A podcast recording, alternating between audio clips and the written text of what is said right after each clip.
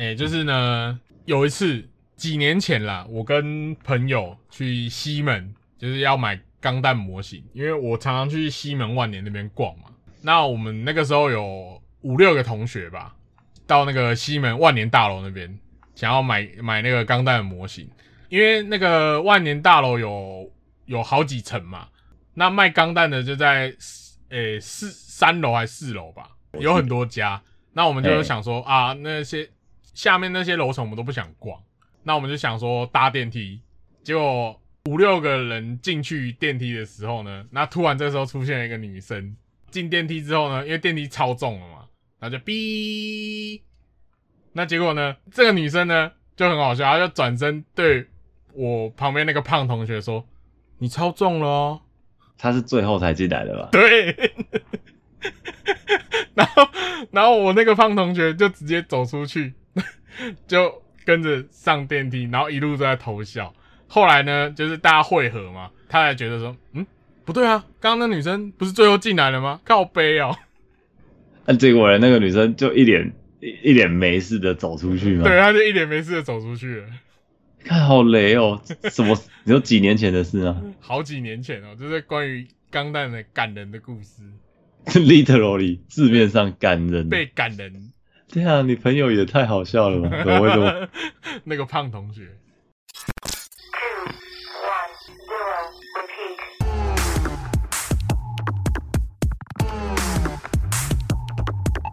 Welcome to Cyber Podcast 2087。欢迎登录赛巴博客 Cyber Podcast 二零八七。一路陪你到二零八七。我是乔尼，是 Samurai。每周来点 ACG。说的比唱还好听呀！啊，今天要来聊的是 Cyber Talk。Cyber Talk。那我们今天的主题是是圣诞节是什么？我只知道巴尼纪念日。巴尼纪念日，一年一度的巴尼纪念日又来了，又来了，又快到了。那到底什么是巴尼纪念日呢？十二月二十五号。对啊，为什么我们不过圣诞，过巴尼纪念日呢？因为巴尼在今天。巴尼在十二月二十五号那天壮烈牺牲。好了，就来跟大家分享一下这个钢弹里面那个蛮有名的一个算，这算迷音吗？迷音啊，迷音，一个有点哀伤的迷音。首先就先来介绍谁是巴尼吧。巴尼是谁？巴尼呢是一个虚构的人物，全名巴纳德怀兹曼，来自钢弹系列 OVA 动画的作品。机动战士钢弹零零八零口袋里的战争，那他呢是一个菜鸡驾驶员，是呃特殊部队独眼巨人队的队员，在宇宙世纪零零七九末期呢，参加了一场死亡人数高达六十亿的大型战争，称为一年战争。那他呢在战争的最后面死去呢，啊得年十九岁，英年早逝，没错。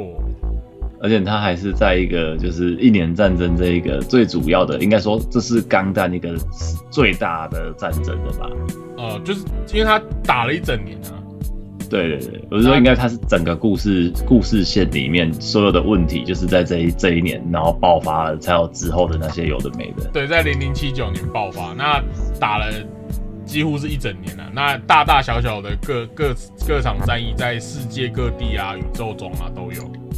对，就是一个从地表打到大气层之外。这一集的剧情呢，大概由乔尼这边跟我们描述一下好了。嗯，那剧情呢，就是其实主角不是巴尼，主角叫阿尔，他是一个小朋友，十一岁，呃，小学五年级的小朋友这样。他呢是一个很喜欢军武的小孩，就是他喜欢战争，喜欢机动战士，啊，喜欢武器、兵器这些东西。那他觉得战争很酷、很帅。呃，应该说他对战争很有兴趣啦。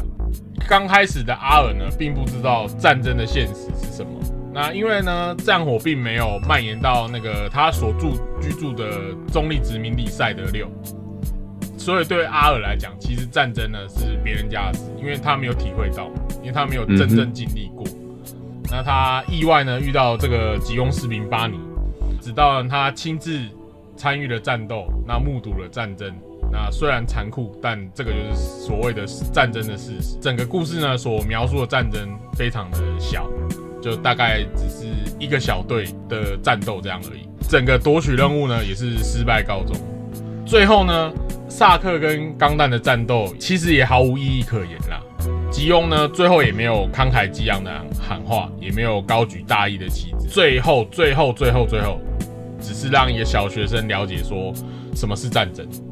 那我们的阿尔呢，目睹了这个悲惨的结局之后，那大为痛哭，跟刚开始呢不知世事的小学生形成了强烈对比。应该说，它不是一一个非常非常大，它甚至可以算是支线事件。哎，对，因为它其实就是归类在外传啊，它其实是初纲的外传这样。对啊，因为你看，相比前面那个一整年打了史上六十亿大大小小的战争。可是他们是在一个星球上的一个超级超级小规模的一个冲突，对，它是在一个小殖民地上面的战斗这样。死伤的人数呢？哎呀，应该也没有很多啦，就是联邦军被打死几个，那独眼巨人小队是全灭啊。哎，但是总数搞不好，包含平民在内，可能这样子没有说真的死到上百人那么多的规模。我猜应该没有。而且这一部不是也有感情线吗？最后算是诶相爱相杀，可是彼此并不知道。就是克里斯跟巴尼他们可能成为一对情侣的男女，在不知情的状态之下，分别驾驶萨克跟钢弹互相战斗。最后呢，巴尼战死，克里斯呢也受重伤，就是这个悲惨的结局。那唯一知道真相呢，就是我们的小学生阿尔。他也选择独自承担这一切，那也没有跟女主角说巴尼的下落，这样。嗯哼，嗯，那因为呢，相爱相杀这个情节呢太过于冲击性了，所以每年到十二月二十五号，各地的钢弹讨论的讨论版就会开始巴尼纪念日，已经变成一个钢弹迷专属的一个那通常呢，就会以巴尼那句冲击的“雪梨在下雪吧”那一句话当做祭典开始的信号。感觉应该，如果当年有一个那个什么，就是流行语大赏的话，它就算是当年的流行语啊。对，可能是 啊，那现在雪梨也在下雪吧？这种流行。对对对，就是可能当时的票选的第一名啊，如果有的话。其实我觉得像刚刚这样讲下来啊，它战斗的成分其实并没有很多，哎，没有很多，对，没有很多。就是它的主线其实整体都是在讲，就是这个巴尼，因为它应该算是。虽然这里是中立殖民地嘛，但是巴尼其实还是来这边算是要间谍嘛，来入侵这个地方。潜入，他是潜入潜入这个殖民地，那获取一些情报。那最后获取到钢弹的情报呢？他们决定要把钢弹抢走，就跟之前的那个系列做的定番一样。一来巴尼就是利用了一路上都利用了这一个小学生阿尔嘛，因为他让阿尔。崇拜他，让阿尔一直跟他讲说自己是一个非常厉害的英雄之类的，是王牌驾驶员。嗯，对。可是实际上，就像前面讲到的，他本身就是一个菜鸡。对，他是一个菜鸡。所以可能一直到最后，就是为什么他会做了一些选择，然后最后才导致他会在所有的钢弹迷，就是喜欢这部作品的人心中留下一个这么深刻的印象。嗯。其实我我自己因为前阵子看完了 U C 之后，我就觉得其实《钢弹》算是一个蛮反战的作品啦。对它其实战争包装的议题是反战的。对啊，说穿了，不管是联邦还是吉翁，就是立场问题。那只是说，当然两边就是找不到那一个中间的平衡点，所以才要打一架，然后这一架就一直打着打打个不停这样子。那。这部作品里面其实也面对到了一个类似像那种电车难题的情况。哦，对，他这这一部的电车难题呢，就是在结尾的时候，在快接近结尾的时候了。那我们的巴尼呢，面对了一个超级残酷版本的电车难题。那他呢有两个选择，第一个选择就是潜逃出境。那这个代价呢，就是朋友跟赛德六居民的性命。第二个选择就是向联邦政府告密，那这个代价呢是他独眼巨人小队的性命，还有吉翁公国的存亡。可是呢，最后呢，最后最后他没有选择这两个选项，他选择了一个更艰难的决定，就是靠他自己的力量去摧毁掉秘密武器钢弹，让吉翁军不需要动用核弹，同时拯救所有人。那这个惨烈的决定呢，就等于说自己去撞那台电车，而且他阻止的秘密武器呢，就是被称作白色恶魔的钢弹，那而且还是新版本的钢弹 NT One。那相比之下，它只有一台诶萨克二 FZ，所以呢，它的性能比钢弹来说真的是差太多，就像呃螺旋桨飞机跟 F 二十二差那么多吧。对对，就是一个杂鱼，然后要去打那个有头有脸的武将，大概是这个感觉。对，差不多是这个感觉。对，所以那个其实他一开始就知道根本就不太能可能实现，但他还是想要赌一个机会，看能不能当英雄。对他想要靠自己的力量，想说要最后最后做一个英雄的决定啊。对啊，就是因为他前面其实也说了很多的谎啊，那也在跟这个天真无邪的小孩子，就是前路的过程中跟他建立起了一个算是深厚的关系。嗯，就是阿尔把他当成他的大哥哥这样看待啊。对啊，而且他在这边也认识了像刚刚讲到的那个嘛，克里斯。哦，对，克里斯。对，相当于他也是双方其实互有好感嘛。嗯，对啊。然后你看在这边，你你又有一个这么信任你的小朋友，又有这这边你所所见所闻所遇到的那些人，军旅生涯所遇到的一切，好像不是那么的绝对了。那最后选择用自己的力量，就是成为自己口中讲出来故事的英雄。嗯，这就算知道会赔上性命，他还是必须得这样做了。所以我觉得就是这种悲剧英雄啊，我觉得这是一个悲剧英雄的故事。对啊，所以因为悲剧嘛，所以才让人家印象深刻啊。没错，如果是一个皆大欢喜的收场，感觉就不会那留下那么强大的余韵了。然后这一部是不是有一些彩蛋可以分享？呃，对，关于这一部的彩蛋呢，就是女主角克里斯，那她在零零八三。星辰回忆录里面有交代她的下落，在第七集的九分四十秒，那背景在亚纳海姆公司的森林设施中，有一个红头发的女生穿着制服在树下读书，那带有哀伤的表情，可是画面不超过一秒，所以要非常仔细的看。天啊，这个这算是后来的剧情。对，就是零零八零嘛，这一部是口袋里的战争，然后八三是星辰回忆录，但是就故事完全已经没有，就是没有关系了吧？没有关系啊。对，另外一个故事。哎，对，它在时间线上是接续的，可是其实两个故事没有什么关系。对，但是如果说就是他放了这个彩蛋，感觉在这个时间点的克里斯应该也知道自己已经亲手干掉了巴尼，哦，很可能知道了。对，对啊。那还有关于声优的部分呢，就是阿尔。那在当时呢，他是钢弹系列作品里面最年少的主角。那他的声优呢，就是我们的浪川大辅。那当时是十二岁，也是历代钢弹作品呢最年轻的男主角配音。那他另外配过的角色呢，有《机动战士钢弹 Z 的 Destiny》的尤兰肯特。那听说这个角色原本是山田智和的，可是被他抢走了。又没开到钢弹，对，哎，这这角色有没有开钢弹啊？啊，也没有，他只是一个，我记得这应该是米涅瓦上面的整备师吧。但是山田本身有配过钢弹系列里面的任何一个配角吗？啊，有，我记得有。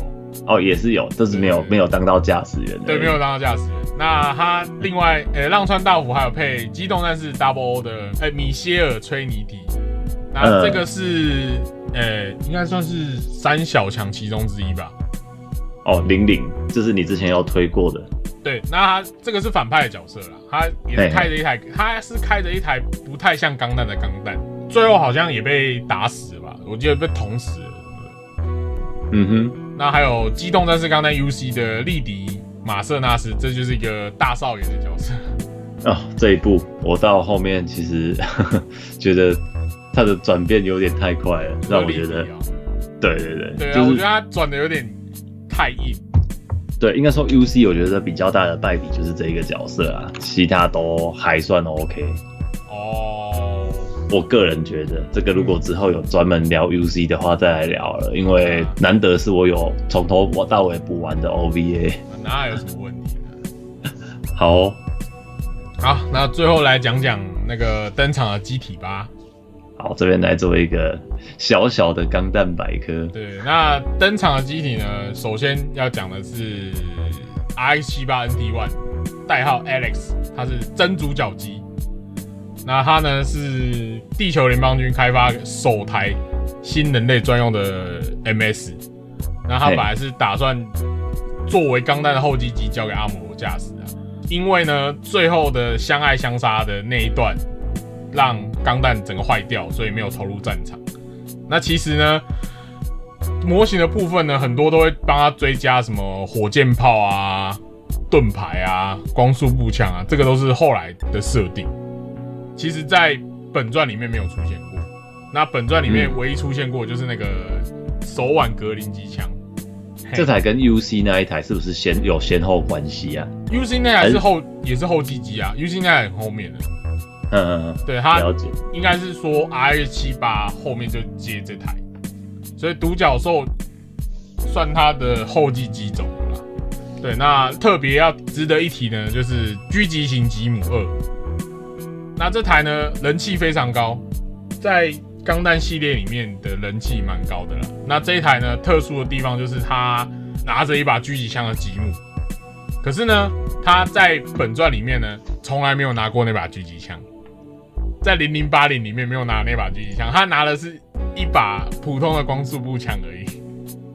这样不就发挥不了他的真正的实力吗？对啊，我也觉得很奇怪，为什么为什么明明设就是设定上有那把狙击枪，可是在零零八零里面没有出现呢？蛮奇妙。太可惜了吧。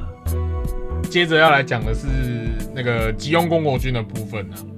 那首先要来说的是主角的萨克，就是他是萨克。型号是 MS 六 FZ 萨克改，那它是经过一年战争末期的诶统合整备计划的萨克机种，又称作萨克二的最终生产型，诶拥有比 F 型还要高百分之七十的动力，那可是运行的时间呢减少至它的一半左右，等于是攻击特化型的就对了。它是攻击特化型的机种，这样。那最后呢，就要说，在这部作品里面最突出的一台 MS 就是肯普法。那它是一台蓝色的 MS，在一年战争最末期才完工的后期 MS，它是强袭用的。它配了大量的实弹兵器，像是散弹枪啊、巨型火箭炮、铁拳反装甲火箭。那在剧中呢，也非常的抢眼，也非常的帅。那我个人也是蛮喜欢这台机体的。OK，就感觉就是一个稍微帮大家就是整理一下，在本作中登场的，然后受到粉丝欢迎的一些，或者是在游戏作品也经常会出现的一些机体。对啊，肯普法真的蛮帅的。对，因为我其实我一直觉得，就是他前面也稍微讲过嘛，因为我不是真的从以前就追钢弹，哎，但是我也像阿尔一样，就是小男生谁不喜欢这些帅气的摩比路数字？对于这些哦巨大机机器人在天上飞飞来飞去打来打去，就是当然这是一个非常的向往。可是也因为小孩子不知道战争的残酷嘛，所以你。因为你是旁观这一切，你只会觉得这些机体怎样，就是最高战破，就是讲到那个满满满嘴都是，就是很很懂就对了。可是实际上，你根本就不知道它为什么会是这样子的存在，它存在的意义其实并不像你想的一样，只是只是好玩而已。嗯，对，就是整体来说，我觉得。钢弹就是一个非常非常有趣啊！你从什么角度去看，就会看到不一样的东西。嗯，对啊。然后像这一部里面，像正刚介绍的机体，就是粉丝脱离了这个作品的剧情之后去看它，就是可以去欣赏它的机体美或机能美。Yep。对，但是在故事里面，他可能是杀了你喜欢的角色的那一个凶手机体。对啊，因为其实这些都是杀人兵器啦，说实在的。对对对，但是就是这样才好看。嗯，那这边如果今年这一个主题大家喜欢的话，明年圣诞节要再来一趴吗？明年哦、明年圣诞节的话，那就是钢弹 W 啊，无尽的华尔兹啊，也是同一个时间点的东西。经典又是一个经典。没错，那我们的巴尼纪念日就到这边啦。到这边祝大家巴尼纪念日快乐。对，不知道巴尼纪念日是什么的，赶快再听叫他来听这一集就对了。或是赶快去补零零八零口袋里的战争。对，看起来现在还有哪个串流可以直接看吗？还是都没有了？串流哦，好像都没有了，可能要找一些其他的管道了。好的，总之或许之后也有机会上啊，我不晓得，好像 Netflix 是下架了，对不对？没有哎、欸、，Netflix 好像只有出缸而已。好哦、好吧，那就是大家在想办法去找机会来补了。或许之后 Sunrise 也会再把它重上一次啊。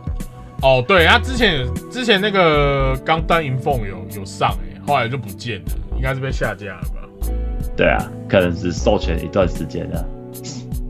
看看今年圣诞会不会限定强袭，哎、有可能哦，有可能哦，圣诞限定。毕竟它也是一个这么有名的迷音对。啊，因为前阵子钢弹银凤才把那个居钢重新再上架一次、该轮到你了，巴尼。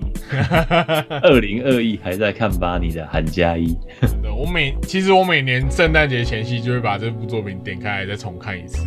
就跟以前每年就是一次性行为。圣诞节来的时候，单身的就要播一下陈奕迅的《圣诞节》，必听必听，然后这个是必看必看。没错，好了，那我们这期节目就到这边，到这边，我们下周见啦，下次见，拜拜。拜拜。